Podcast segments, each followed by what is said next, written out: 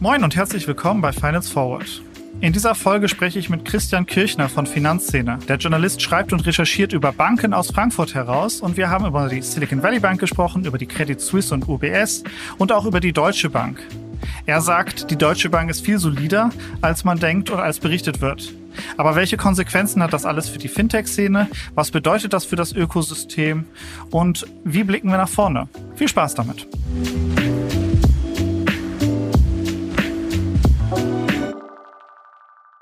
Moin Christian. Ähm, du bist in Frankfurt ganz eng an den Banken dran und ähm, mich würde einfach erstmal interessieren, wie hast du die vergangenen Wochen erlebt? Ja, ich würde jetzt am liebsten sagen, das haben wir ja alle kommen gesehen, es war klar, die nächste Krise kommt, wir haben es auch so geschrieben, aber äh, Tatsache ist, das, was ähm, jetzt in den letzten drei Wochen passiert ist, also dass äh, doch mittelgroße US-Banken umfallen. Zwei Stück waren es ja letztendlich schon mal, die Signature Bank und die Silicon Valley Bank. Oder dass wir vor allen Dingen diese Zwangsfusion in der Schweiz sehen zwischen diesen gigantischen Banken UBS, Credit Suisse, also die Zwangsübernahme der Credit Suisse. Nee, das habe ich nicht kommen gesehen. Äh, das hat mich sehr überrascht alles. Das hatte eine eine Eigendynamik, die jetzt, äh, muss man sagen, glücklicherweise die letzten ein, zwei Wochen doch äh, gebrochen worden ist.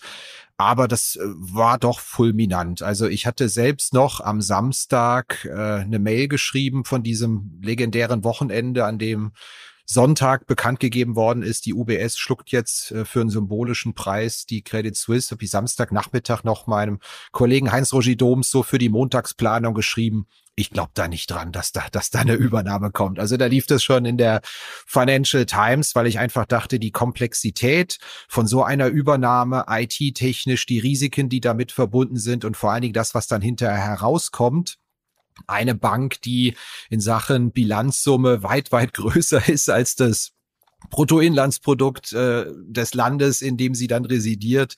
Nee, hat mich, hat mich überrascht, diese Dynamik, die es genommen hat, ganz klar. Ja, wir hatten jetzt, ähm, wie du schon erwähnt hast, Silicon Valley Bank in den USA, dann Credit Suisse und noch ein paar andere Fälle. Das kam jetzt alles innerhalb von ein paar Wochen. Und ähm, jetzt mal die ganz banale Frage, besteht da ein Zusammenhang oder ist das Zufall, dass die jetzt alle ähm, zu in, in ähnlicher, gleicher Zeit äh, Probleme bekommen? Ja, ich glaube, der eigentliche Auslöser, der lag in den USA schon. Die Probleme mit der Silicon Valley Bank, die lagen ja vor allen Dingen darin begründet, dass in einem Affenzahn plötzlich Mittel abgezogen worden sind. Und zwar auch äh, insbesondere von Geschäftskunden, weniger von Retailkunden, sondern von Geschäftskunden. Man hat einfach gemerkt, da, da gerät etwas in Bewegung und es fand ein regelrechter Bankrun statt. Und ich glaube, die Konsequenz daraus, und da hängt das eng miteinander zusammen, ist, dass wir in dieser sowieso aufgeregten Lage äh, in der Schweiz dieses äh, legendäre Interview des Credit Suisse Investors hatten, der auch erklärt hat, man gebe der Credit Suisse äh, kein weitere Eigenmittel mehr.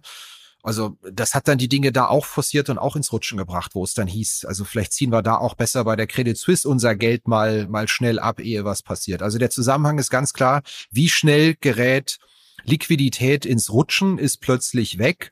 Und da muss man auch ganz klar sagen, dass das, was uns seit der Finanzkrise 2008 erzählt worden ist, dass man jetzt ganz viele Maßnahmen ergriffen hat, um Banken sicherer zu machen, damit sowas nicht passiert, da ist ja eine ganze Menge äh, offenbar falsch reguliert worden oder an der Sache vorbei. Und einige Dinge, die man uns jetzt hier 15 Jahre auch als Journalist eingebläut hat, die gelten offenbar nicht mehr. Es gibt ein Too Big to Fail. Eine Bank kann offenbar so groß sein, dass sie gerettet wird. Das war bei der Silicon Valley Bank so, bei der Signature Bank auch. Gab ja mal die Idee, dass man so eine Bank vielleicht dann auch einfach mal abwickeln muss. Dasselbe bei der, bei der Credit Suisse, ähm, auch zu groß, um sie scheitern zu lassen. Da leiten wir lieber eine, eine Zwangsübernahme ein. Und was die letzten Kennziffern angeht, die offiziellen Kennziffern, ging es ja allen umgefallenen oder zwangsfusionierten Banken eigentlich gut. Da war laut letzten Kennziffern genug Liquidität da aber äh, ganz offenbar nicht genug, um, um so einen klassischen Bankrun auszuhalten. Also da helfen uns die, die Regulierungsschritte und das, was seit 2008 getan worden ist, auch wenn es Banken sicherer gemacht hat, offenbar nicht weiter, um, um solche Schieflagen rechtzeitig zu erkennen. Wir machen eine kurze Unterbrechung für unseren Partner Per Finance. Inkasso ist ein großes Thema für Banken sowie für Fintechs und ein Digital-Inkasso für zukunftsorientierte Unternehmen in Europa, entwickelt für die höchste Recovery und beste Customer Experience, das bietet die Lösung von Per Finance. Über 550 europäische Enterprises vertrauen bereits auf die Lösung von Per Finance. Der Per Finance Ansatz basiert auf KI und Verhaltensforschung. Ein selbstlernender Algorithmus typologisiert Menschen anhand von Daten, um die passende Kommunikations- und Bezahlstrategie für sie herauszufinden. Das Ziel? Den Kunden erfolgreich zur Zahlung sensibilisieren und die ideale Lösung für jeden Menschen finden, die Forderung schnell zu begleichen. Zum Einsatz kommen dabei KI-Technologien basierend auf Reinforcement Learning und auch Natural Language Processing. Der Ansatz verhilft Finanzteams schneller zu höheren Rückführungen von ausstehenden Forderungen und bietet Verbrauchern ein nahtloses und faires Online-Bezahlerlebnis. Das Ganze gibt es in einem All-in-One-Ansatz für alle Länder, ein Vertrag, eine Datenschnittstelle, ein Kundenportal und einen Ansprechpartner. Einfach mal schlau machen auf www.perfinance.com.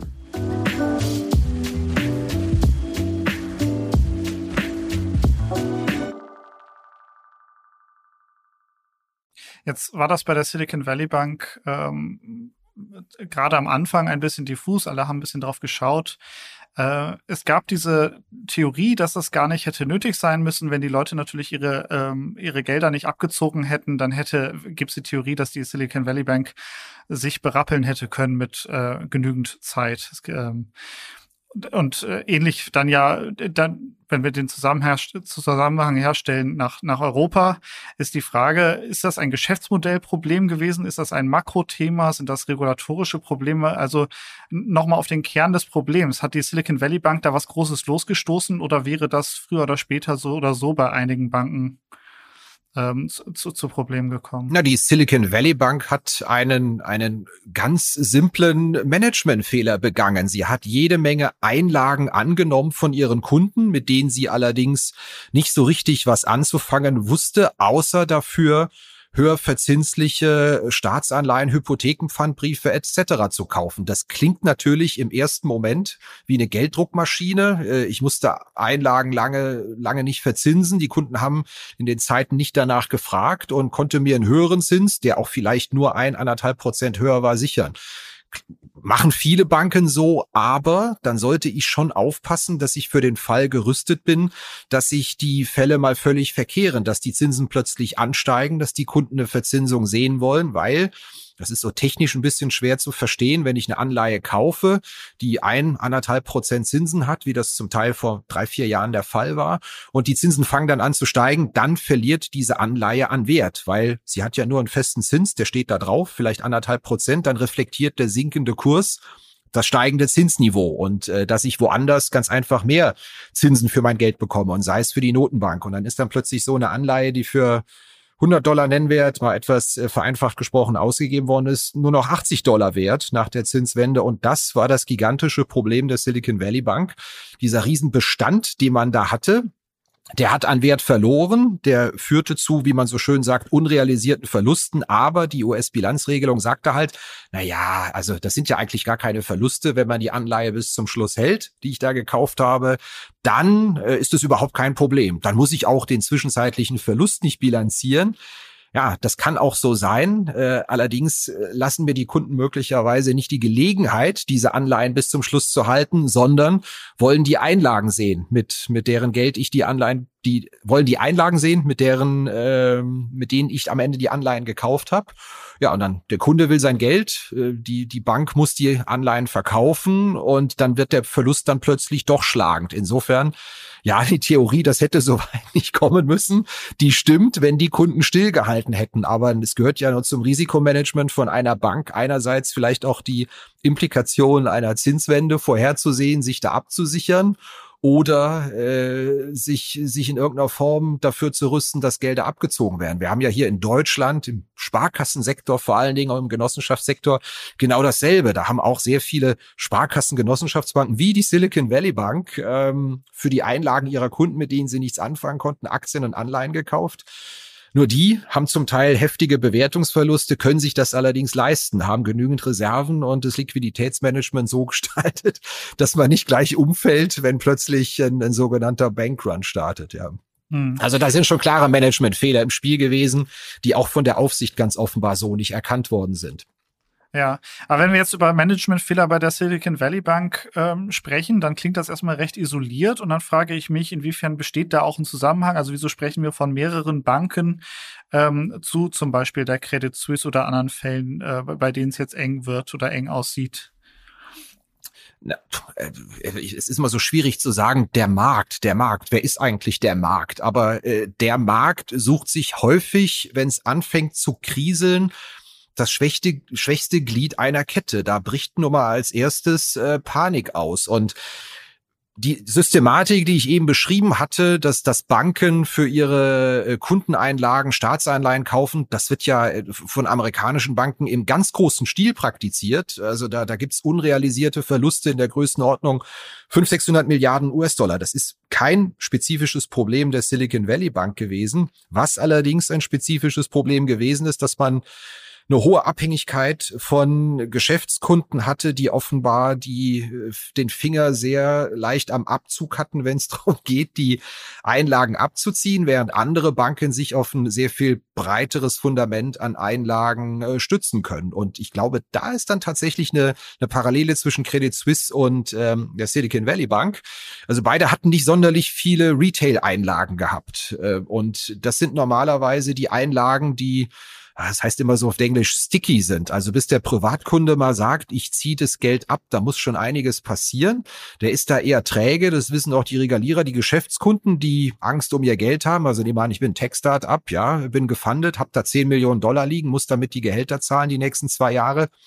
Ja, da bin ich im Zweifel ein bisschen schneller, die 10 Millionen abzuziehen als, als wenn ich ein Privatkunde bin, der, weiß ich nicht, drei, vierhunderttausend Dollar hat oder, oder Frankly oder sonst was, Teil davon auch noch unter einen Einlagenschutz. Also bis ich da sage, das setze ich mal in Bewegung, da muss ein bisschen was passieren. Also ähm, glaube, oder das war also ein Silicon Valley spezifisches Problem. Dieser äh, schnelle Abfluss war bei beiden Banken ein Problem und die ja, der, der Markt sucht sich das schwächste Glied und bei der Credit Suisse war das auch so. Die hat, ist einfach unter den großen europäischen Banken einer der schwächsten gewesen, einer der unrentabelsten. Die hat im letzten Jahr 7,2 Milliarden Franken Verlust gemacht, war das Jahr davor auch defizitär, hatte schon das ganze Jahr Einlagenabflüsse. Also wenn dann irgendwas passiert, dann kommt im Markt immer so ganz automatisch die Frage auf, ui, wenn wir jetzt hier ein Problem haben, wer ist denn hier der Nächste? Wer könnte denn hier ein Problem haben? Und da gebe ich zu, hätte ich mir nicht vorstellen können, dass es so dramatisch wird.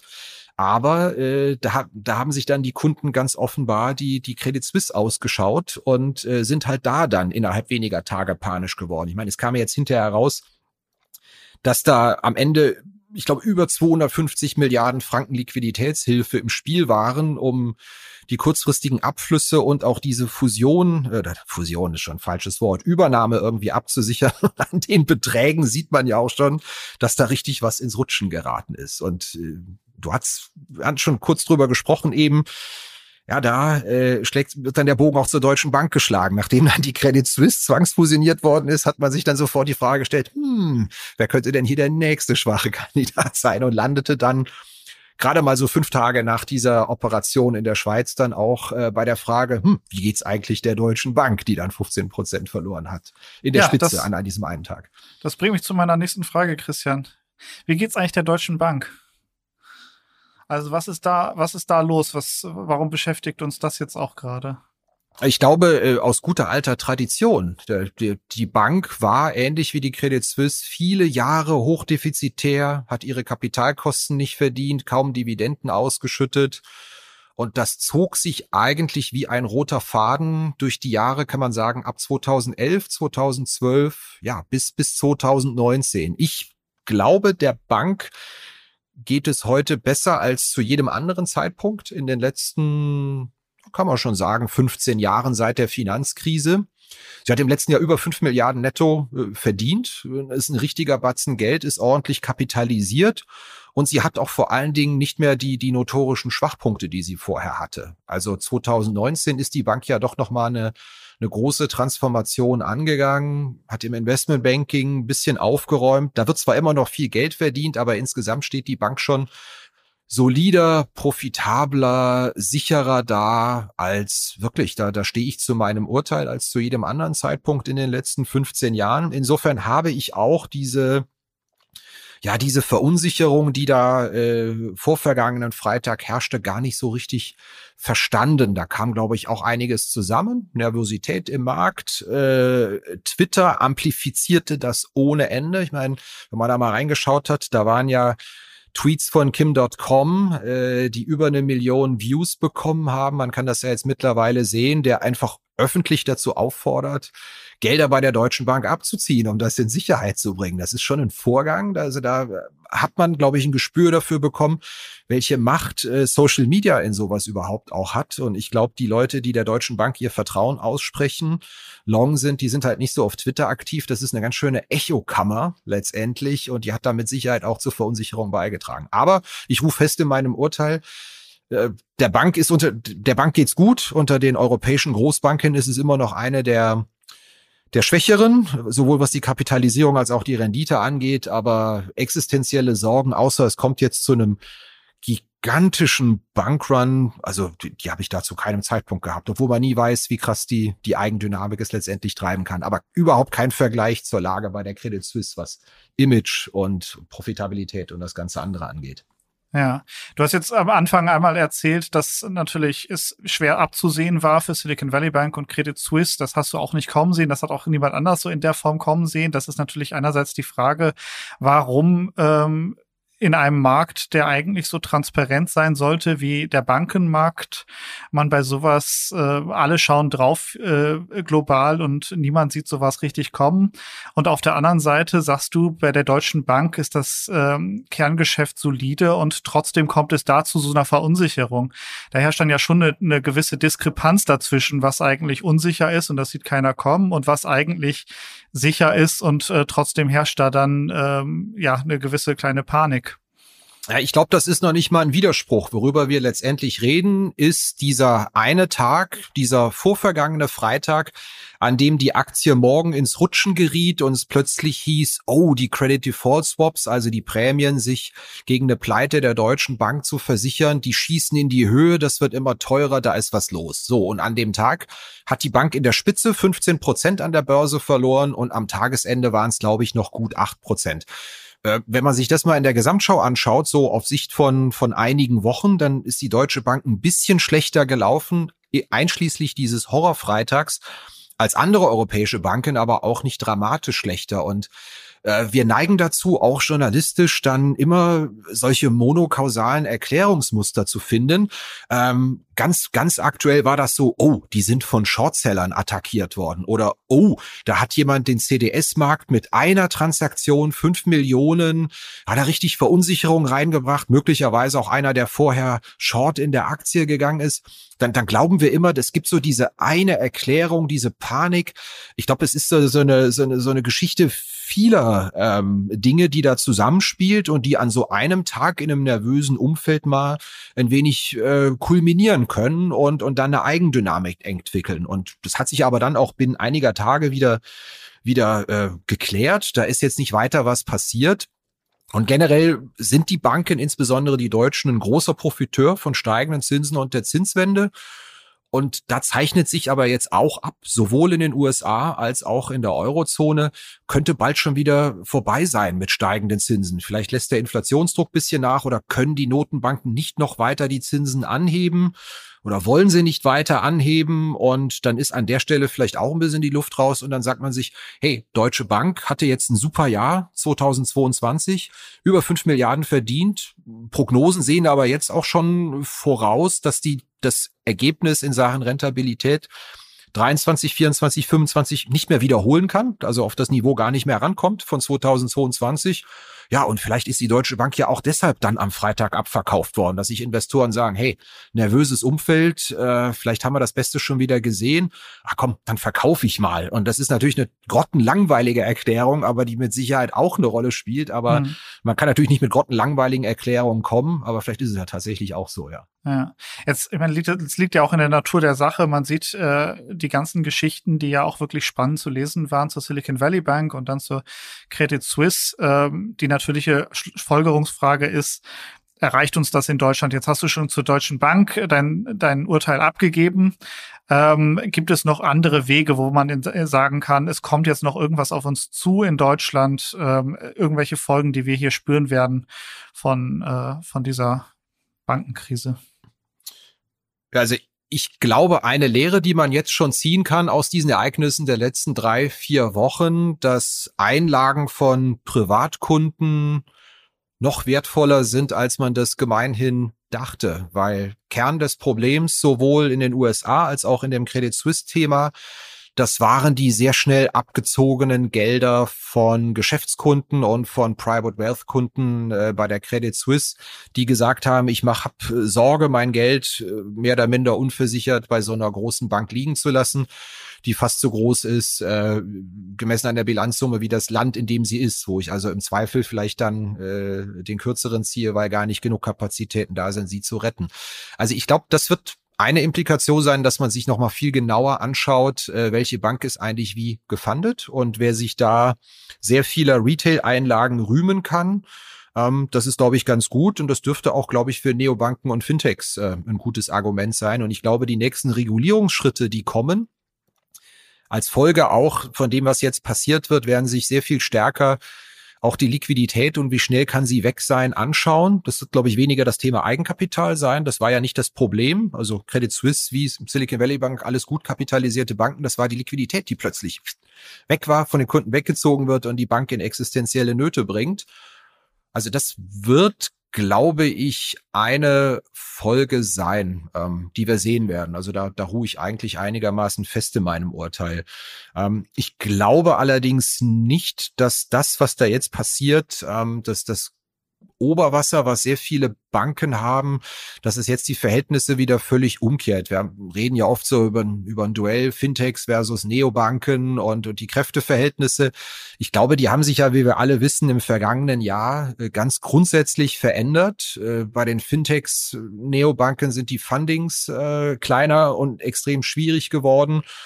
Und bei den Banken äh, ist es nun mal prinzipiell sehr, sehr gut gelaufen aufgrund der der Zinswende. Ich meine, da äh, hauptsächlich verdienen Banken ja Zins- und Provisionsüberschuss und einfach mal so in die Commerzbank reingeschaut im vierten Quartal über Zinsen 51 Prozent mehr verdient als im letzten Quartal 2021. Das ist mal so eine, so eine Zahl, an der man merkt, wie viel besser es den Banken jetzt im aktuellen Zinsumfeld geht. Und selbst wenn jetzt die Zinsen nicht mehr noch weiter deutlich von hier steigen, ja, dann, dann, dann geht's den Banken, also haben die Banken sehr viel mehr Oberwasser, äh, mehr Wasser unterm Kiel, als das noch vor zwei Jahren der Fall ist. Also da äh, glaube ich jetzt nicht dran, dass, dass die Bankenkrise beispielsweise jetzt da schon wieder eine riesen Kostendiskussion auslösen wird oder sonst was. Da wirkt dann doch, was man jetzt mehr verdienen kann durch die Zinswende äh, sehr viel stärker und, und hilft den Banken doch, glaube ich, sehr. Mhm. Da bin ich eigentlich grundoptimistisch für die Bank und da sage ich nicht, weil ich hier arbeite und Interesse dran habe, äh, dass es den Banken äh, grundsätzlich äh, gut gehen müsste. Habe ich natürlich als Bürger, aber als Journalist bin ich natürlich gezwungen, objektives Bild drauf zu haben. Ja. Es ist jetzt, du hast es jetzt gerade angesprochen, wir haben auch immer dieses Bild gehabt von Banken gegen die Fintechs oder umgekehrt. In den letzten Jahren hat sich das ja schon auch so entwickelt, dass die Banken und Neobanken und fin äh, sonstigen Fintechs eher auch zu Partnern geworden sind und ähm, die Banken hier und da auch noch ähm, Fintechs gefundet haben. Also ich meine, äh, hat das dann irgendwelche Auswirkungen dieses, dieses veränderte Machtgefälle, dass die Fintechs jetzt in eine schwierigere Situation kommen, dadurch, dass sie äh, VC gefundet sind und da schwieriger an Kapital kommen und äh, ja, den Banken es äh, qua ihres Geschäftsmodells wieder so ein bisschen besser geht, ähm, wird, wird diese, diese Änderung in dem Machtgefälle da Auswirkungen haben auf die Fintech-Szene?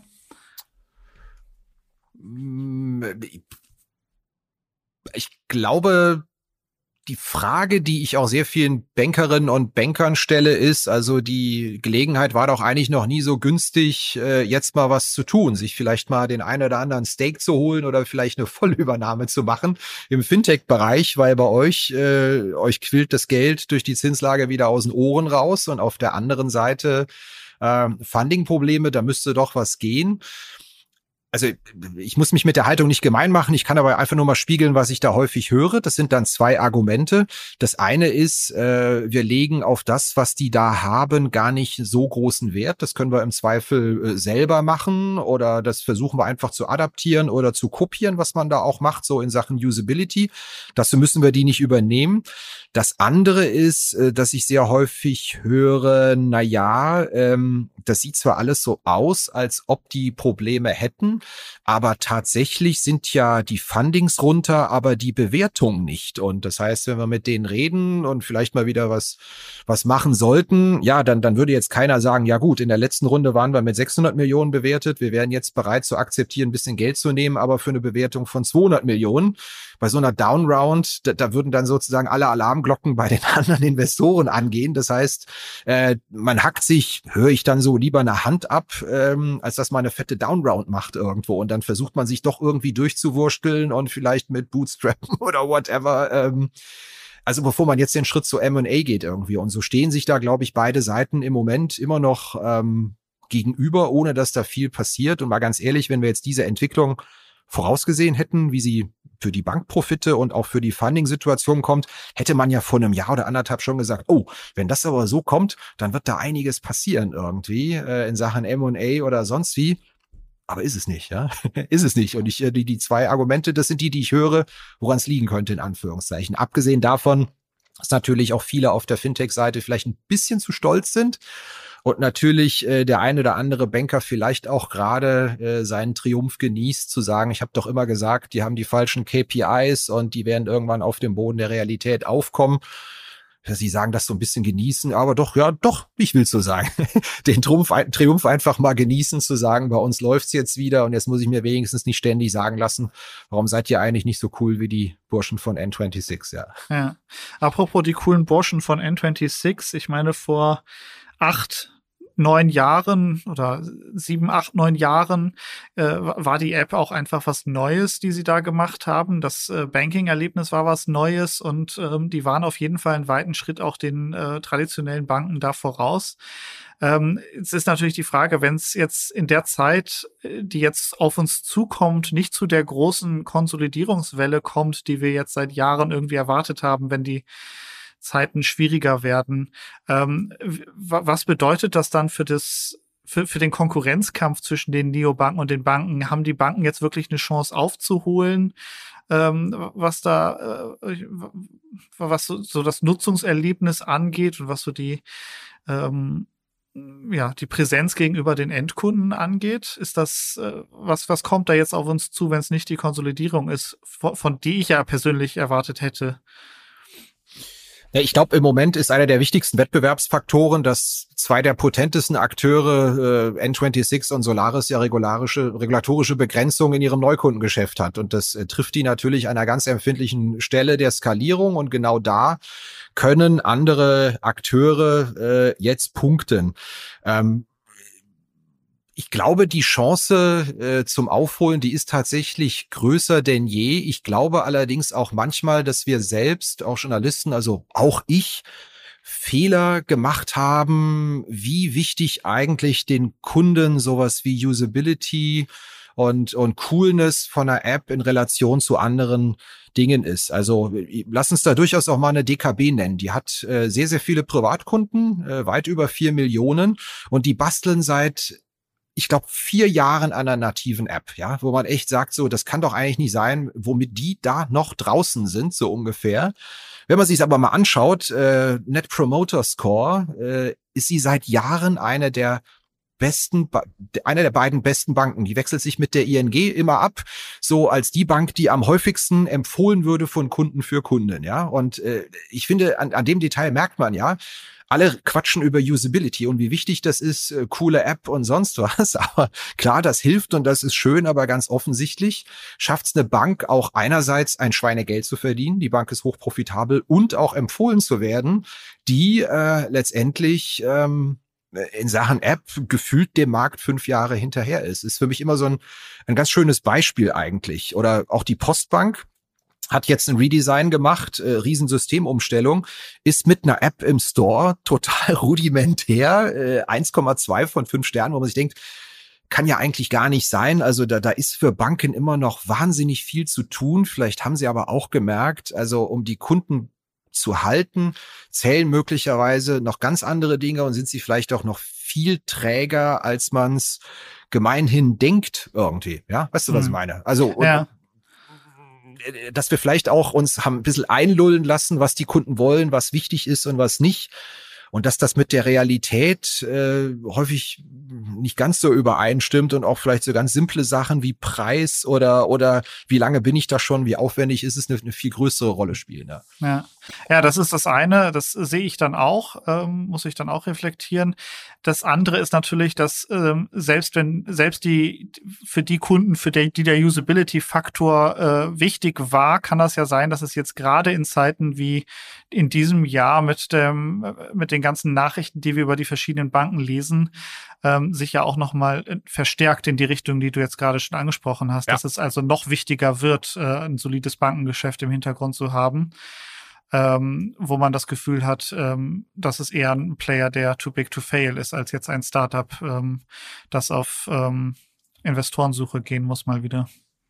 Also verstehe mich da nicht falsch. Ich bin privat, also ich bin hauptsächlich für Banken zuständig, aber privat bin ich definitiv äh, im Camp Neobank, ja. Also wenn man einmal kann man ja offen sagen, also ich habe da auch diverse Konten. Also wenn man einmal die, die Usability von Penta, Konto, C24, N26 kann, äh, kennt, und man hält dann mal dagegen, was man für Erfahrungen mit sehr vielen Filialbanken macht. Also äh, wo wir auch mit unseren Geschäftskonten sind oder was wir auch sonst privat habe ich ja auch einige Konten.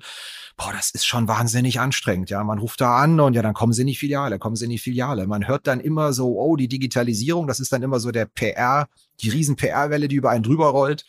Und wie das dann häufig an der Realität abprallt, oh je, das, also da ist noch sehr, sehr viel Raum, den man gehen kann, was man angeblich im digitalen Self-Service machen kann, aber einfach doch noch nicht machen kann.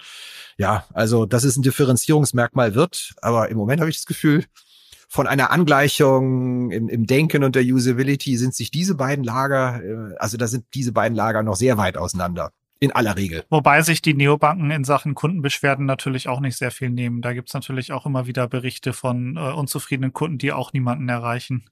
Absolut, ja. Es geht so lange gut, bis man mal jemanden an die Strippe braucht, der Klassiker. Ne? ja. Ähm, okay, ja gut. Vielen lieben Dank, Christian. Das war ein gutes Gespräch. Ähm, ein paar gute Insights bekommen. Danke dir für deine Zeit heute. Ich danke dir.